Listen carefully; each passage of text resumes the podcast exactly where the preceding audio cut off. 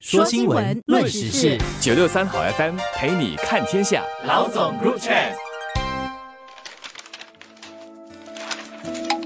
各位听众朋友们好，我是联合早报的永红，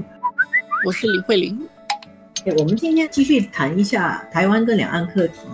美国著名的两岸通学者葛莱仪，他以及另外两个学者白威西和柯庆生写了一篇文章，在。外交事务杂志上面，然后这篇文章过去几天在台湾引起了一些讨论。实际上，这篇文章它的内容还是蛮有新意的啦，或者说有提到一些新看法。我简单概述一下哦，这篇文章它的题目是“台湾以及真正的遏制源是什么”，然后它的副题是“为什么美国不能只是威胁中国大陆，而且还要 reassure，还要”保证中国大陆，然后他的核心观点就是说，为了要预防这个两岸爆发军事冲突，那么美国要继续武装台湾，还有要提升台湾的自我防御能力。除了这样还不够，还要让大陆觉得，如果大陆维持的话，这个现状就不会改变，台湾不会更进一步走向台独。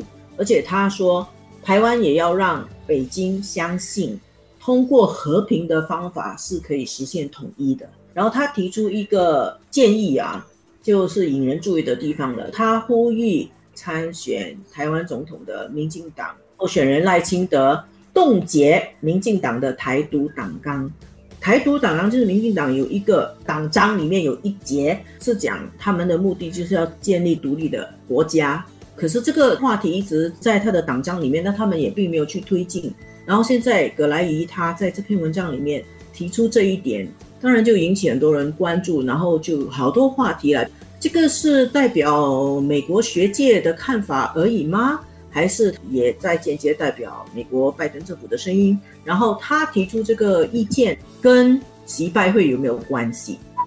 我们还是要说一下，其实不只是他，对吧？这三个作者。他们并不是纯粹大学里面的学者啊，像白杰西，他也曾经在美国的国务院里面过啊。柯庆生，他资历非常的老了，他曾经担任过助理国务卿，他现在还在国务院里面做中国协调办公室的高级顾问。这三个人加起来写这篇联署的文章。里面特别提到刚才永红所说的这些，确实会让人第一是猜测为什么在这个时间点上这样提出来。我看整篇原文啊，觉得他们当时候的判断，这个是在十一月三十号刊登出来的，他们的判断应该就是赖清德应该会当选总统。我我想那个时候他们在写的时候，应该没有后来的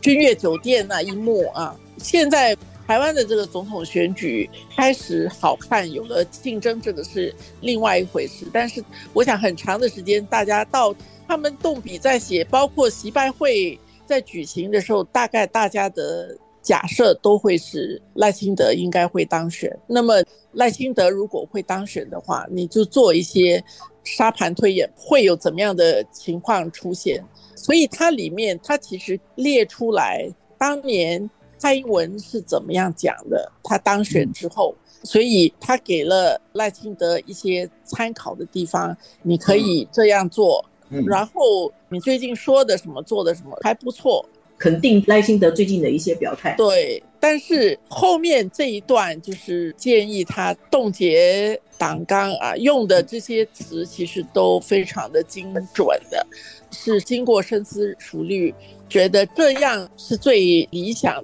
避战的一个方式。葛莱仪哦，他大概在周末的时候，实际上他有在 X 上面啊，就是原来的推特上面做了一个澄清啊，因为这篇文章引起了。台湾的媒体的讨论嘛，他就澄清说，他的目的是觉得又要遏制又要保证，然后他认为台湾有一些他没有指得很明啦，他说台湾有一些人曲解了他的话，我想他是想要说，第一，他并没有要帮助国民党得到更多票，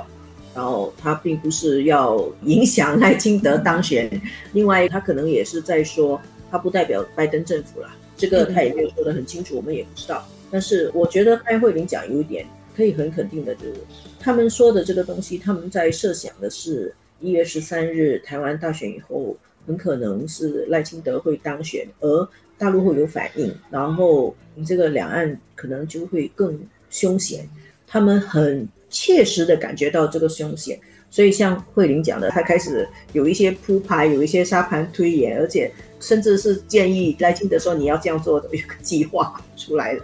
对，因为包括他在谈美国应该做些什么，其实都是指向要避开战争。其实很明显就是要大家尽量重新要去建立一定的信任度。他在谈包括叫赖清德应该怎么做的时候，因为大家都不相信赖清德嘛。虽然他最近说对了话，但是估计我觉得从这几位美国学者所掌握的信息，大陆对赖清德是极度不信任的。因为这个极度不信任，所以你就必须要采取很